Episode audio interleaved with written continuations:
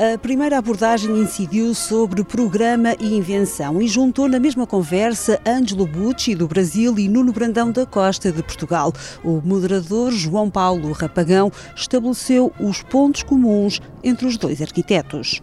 Uma questão, para mim, que me pareceu muito óbvia, é uma espécie de crença ética, social e culturalmente importante para a arquitetura nos dias de hoje nomeadamente nos programas públicos e no acreditar que ambos revelam que estes programas públicos têm capacidade para uma estratégia de mudança social e cultural nos dias de hoje também.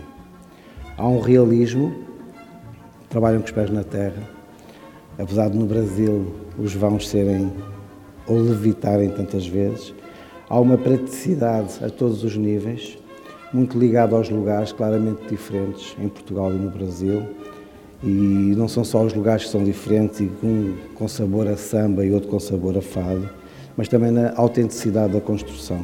Ângelo Bucci, apresentando um dos seus projetos, sublinhou que em arquitetura não gosta da palavra invenção. É, a ideia invenção, tudo bem, mas invenção da ideia de patente, de é uma coisa que você, eu preferia pensar invenção como um processo de imaginação dos arquitetos e qual que é a base real onde essa imaginação se faz possível, né? Como funciona o processo de imaginar um projeto e quais são os pré-requisitos, as prerrogativas, a matéria-prima que usa a imaginação na proposição arquitetônica. Na visão de Nuno Brandão da Costa, a boa arquitetura o que faz é transformar o programa em espaço e assim definir a sua essência. É que cada arquiteto tem uma eh, visão ou uma reação ao programa, às formas e às tipologias desses programas que já existem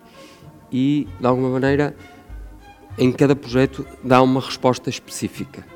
Eh, os arquitetos que nós gostamos é, são aqueles que, de alguma maneira, em cada edifício, em cada construção, nós reconhecemos qualquer coisa que acrescenta a arquitetura. O seminário Arquitetura em Diálogo decorre este sábado na Casa da Arquitetura em Matosinhos. Amanhã serviu ainda para discutir e analisar o tema industrialização e flexibilidade. Inês Moreira apontou o caminho para as intervenções. A industrialização e a flexibilidade correspondem exatamente à massificação do acesso ao edificado de qualidade e a um processo de democratização de uma sociedade mais alargada, não apenas das elites tinham acesso aos autores e às obras de, de autoria específica.